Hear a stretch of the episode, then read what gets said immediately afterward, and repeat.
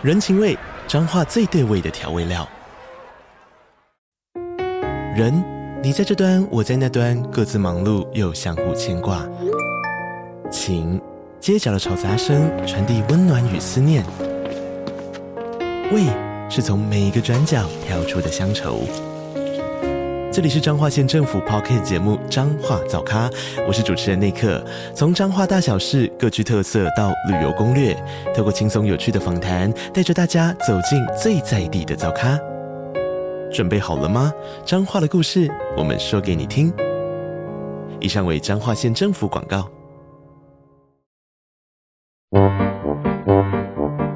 天哪，时间不够，事情老是做不完，怎么办？别担心，就让高校人生商学院每周陪你充充电，找到方法不抱怨。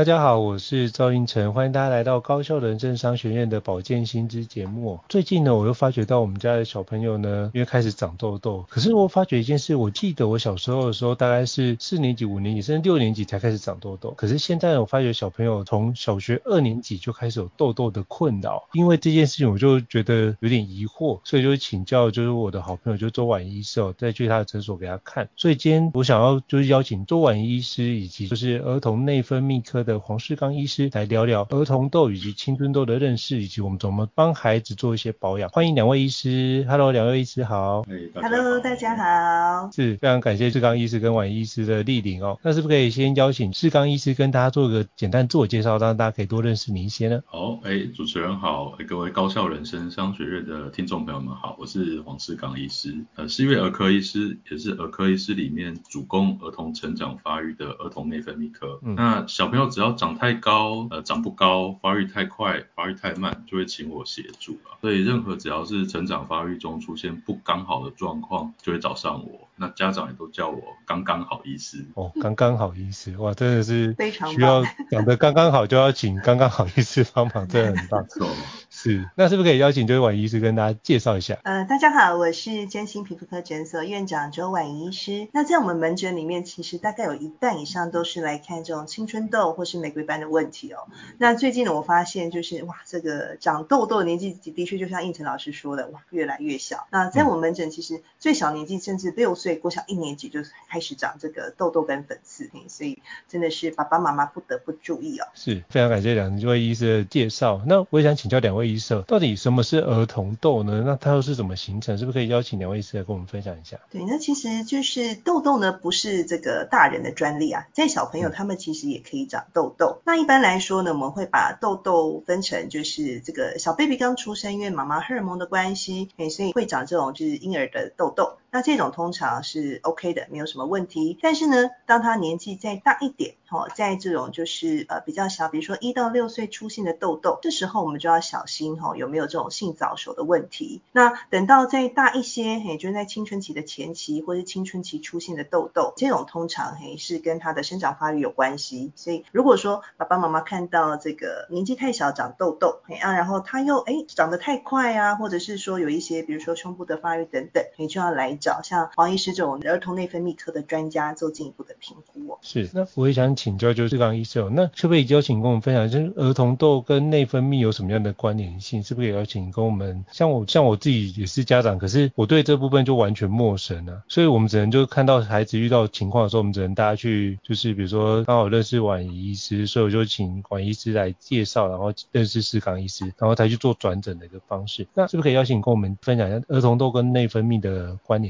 好啊，那其实我们呃内分泌有一个系统哦，主要是管这个长痘痘、长这个腋下的毛发或会阴部毛发发育的这个系统。那我们都知道小朋友青春期嘛，理论上呢，这个长毛发或是呃长痘痘的这个系统呢，应该是青春期的时候才启动的。那所以就如同婉医师刚刚提到的，诶，我一个小朋友他一到六岁之间，明明并不应该是一个进入青春期的阶段，但是身体却有了像是长痘痘或是长这个一毛一毛的变化的话，那在我们内分泌医师看来，就表示说他可能内分泌方面有一些疾病或是失调的情况。之所以在青春期会有这个呃痘痘的发生呢，主要还是跟我们身体的一些雄性的荷尔蒙会有一些关联性哦。那这个荷尔蒙本身在一到六岁的这个阶段，在身体里面的这个浓度是很低的，那会慢慢跑上来的时候，通常是在呃七岁以后这样。所以如果太早出现，表示这件事情可能就是内分泌机制出现的一些情况，所以反而需要提早就医就对。对，那势必可能就表示说，哎，身体有某个地方哦，哎，不正常的在分泌这个会让我们长痘痘的荷尔，那我们儿童内分泌科医师就要去找出到底是发生了什么样的问题。哦，所以是不是可以邀请就是四刚医师跟我们分享一下，就过去你在职业这么久，有没有遇过什么样的案例，可以跟我们说明一下，就是有什么样的一个症状，或者是比如说当发现内分泌失调的时候，可能是因为什么样子的一个病灶所造成的？好啊，那其实呃，就如我们刚刚所讨论的嘛，现在小朋友的发育年纪好像越来越小哈，嗯，我们会把这些真的有内分泌呃有一些这个发育年龄往前挪的这些小朋友分成两大部分了，有一大部分可能是因为现阶段的营养状况或是生活环境导致说他们的发育稍微比较往前挪的，另外一部分就如刚刚英成老师所说，他可能真的是有一些疾病去影响到，那以长痘痘这一个内分泌的荷尔蒙的异常，我们就要去考虑说，哎，会不会是呃肾脏上面有一个腺体叫做肾上腺，或是小男生的睾丸本身有一些特殊状况哦，那这个只要有身体有一个组织它不正常的在分泌这些会让我们长痘痘的荷尔蒙，就是我们需要去找出它的原因这样子。那不过我也必须说，在我们的职业过程当中，呃一到六岁这种儿童痘或小朋友长痘痘的情况还真的是蛮少见，所以一旦真的有在这个年龄层出现痘痘的情况，建议一定是要让儿童内分泌科医师做后续的处理这样子。是，所以就是我们可以用这个一到六岁来判断，就是一到六岁就像刚刚志刚医师提到很少见，所以如果它出现，我们就会当做是一个非常重要的一个警讯或是一个 trigger，我们就赶快带孩子去就诊，就是赶快就医就是最快的一个方式哈。是的，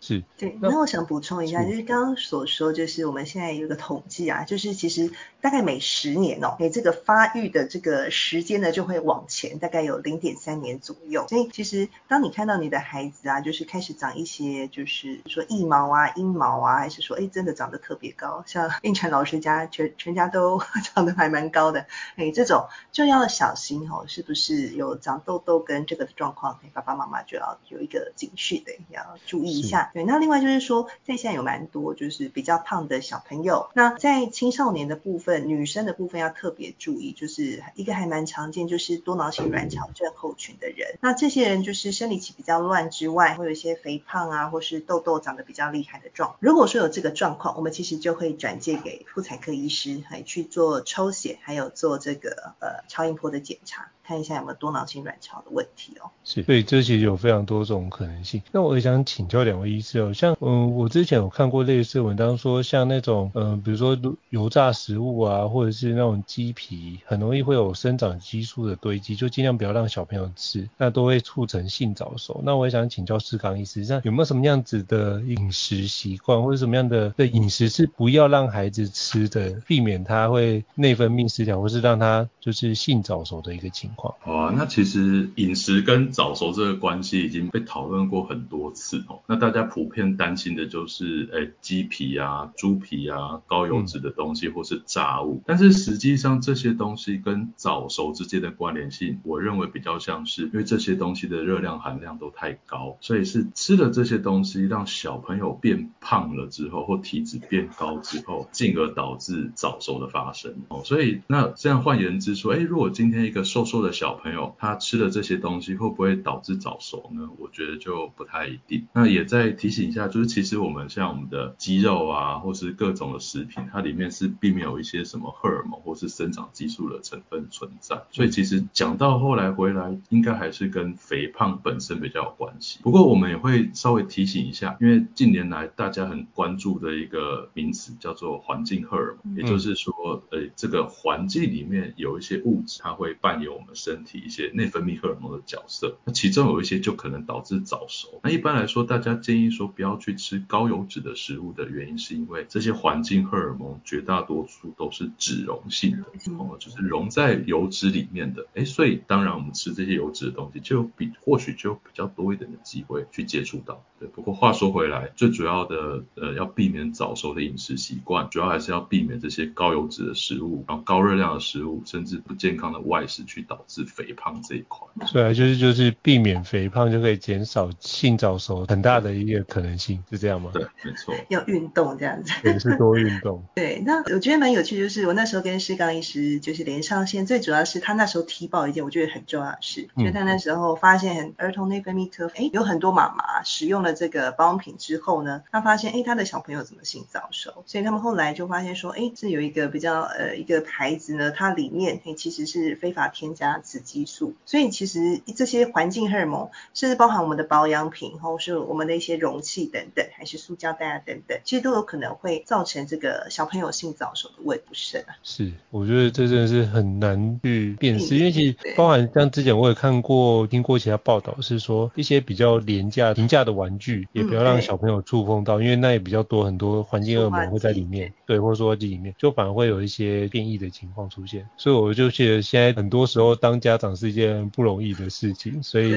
真的非常感谢思刚医师跟婉医师经常跟我们做卫教的分享，来跟大家做一个介绍。那刚刚主要是提到儿童痘，那我们现在可以把年龄层稍微往上一点点，我们可以来聊一下，比如说像青少年就会遇到有关青春痘的议题。我也想请教管医师，那儿童痘跟青春痘有什么样的一个差异呢？哦，对，那其实他们最主要是呃在。呃，年纪上面的不一样哦，其实真的就像是刚医师说，其实呃，真的比较小年纪的儿童痘才需要去小心这个有没有一些异常的荷尔蒙或是肿瘤等等的问题。嗯、但是呢，当他快要进入青春期的时候，其实这个痘痘发生率就会越来越高哦。那之前呢，在台湾他们呃有一个团队有在高雄做一个，就是呃这个小朋友发生青春痘的比例哦，在七到九岁大概是呃三点九 percent，可是呢，当年纪到了十到十一岁的时候，哎，就攀升到了大概三十。八点七 percent 哦，那呃这个。外形上也不太一样，比较小的小小孩，他们其实会出现是以粉刺为主，但是当他开始进入青春期，这个荷尔蒙的分泌越来越旺盛的时候，就会开始有出现这种红肿的痘痘。那为什么会长痘痘？其实痘痘有四个很重要的机转，第一个就是啊皮脂腺分泌旺盛，因为荷尔蒙的关系，那去阻塞了这个毛孔。哦，那再来就是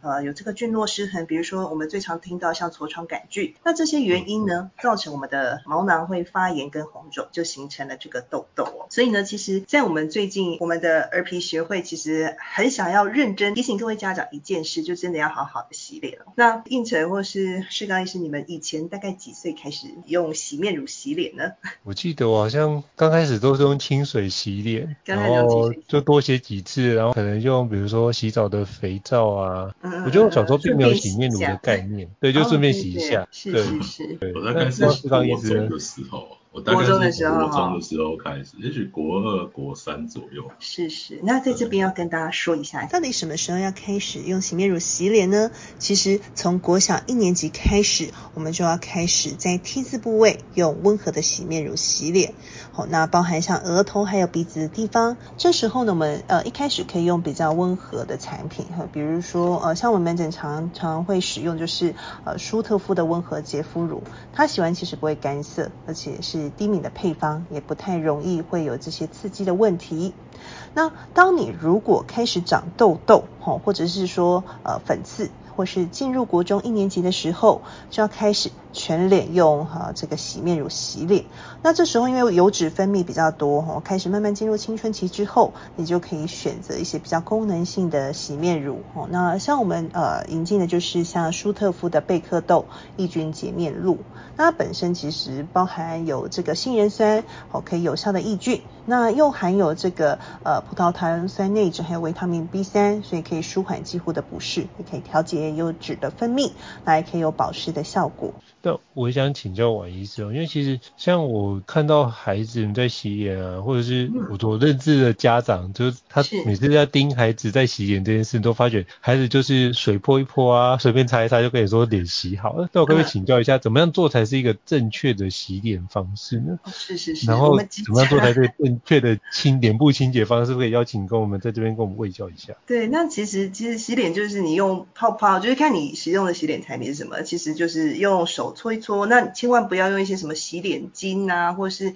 之前曾经有一度很流行的洗脸机。哎，我们在就是皮肤科门诊很多被洗脸机洗烂的这种，不管是脸部的湿疹，或是玫瑰斑，也就是我们说的酒糟皮肤炎，所以就是适度就可以，不要太 over 哦。洗得太 over，其实对脸是扣分，不是加分。对，那就是用一般常温的水，其实把它泼干净就可以。那再擦干的话，你可以让它自然干，或是用干净的毛巾把它拍干。那不要用就是毛巾用力的。去搓它，嘿，那个脸其实蛮脆弱的，嘿，它不太需要这个使用我们像在刷锅子的感觉那种就不要，对。所以皮肤是很就是细致的，就是千万不要把它当做那个钢丝绒的刷锅子那种，对对对，太贵薄嘛，是钢丝绒。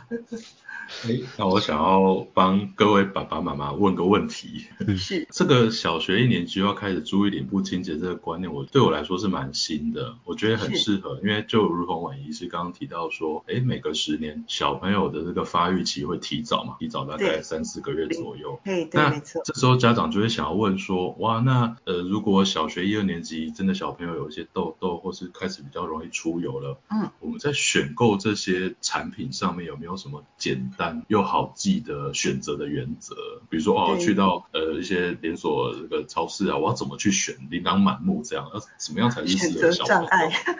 对。对。那其实基本上我会建议就是温和清洁啦，就是一般来说我们会建议不要选一些含有植萃啊、精油或是香精，嘿，其实越单纯越好，以洗完不干涩为原则。那会建议大家选比较大的厂牌哦。如果说是一些就是来路不明啊，或者是说是一些标识也不是很正确。或是呃，各位爸爸妈妈真的不要在网购或是妈妈社团买一些就是国外的牌子，因为当你出现问题的时候，你也很难去找到人去帮你做后续的这些处理那到底痘痘肌需不需要擦保湿？这也是我们在门诊中很常被爸爸妈妈问到的问题哦。那一般来说，其实痘痘肌是出油肌，不擦保湿没有关系。可是呢，当我们皮肤科医师在治疗痘痘跟粉刺的时候，你大家可以想象，就是我们要溶解这些角质，嘿，所需要用到其实大概。大部分有效的都是酸类，但是呢，酸类不免就是会有一些刺激啊、脱皮的这个问题，或者说，诶，有一些比较厉害的痘痘，或者年纪大一点的时候，我们会用到痘痘的特效药，像口服的 A 酸。这时候呢，皮肤就会变得还蛮干燥，不止